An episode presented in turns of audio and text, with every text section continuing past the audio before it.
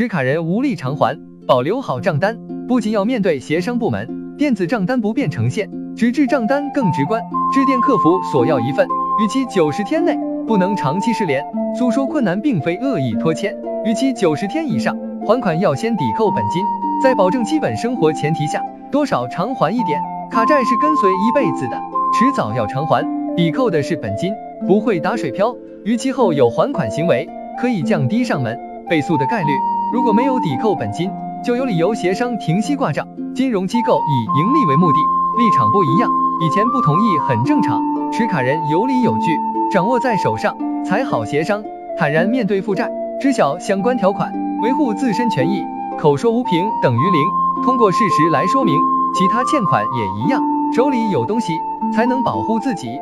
只是协商解决不了问题，砥砺前行，开源节流才是出路。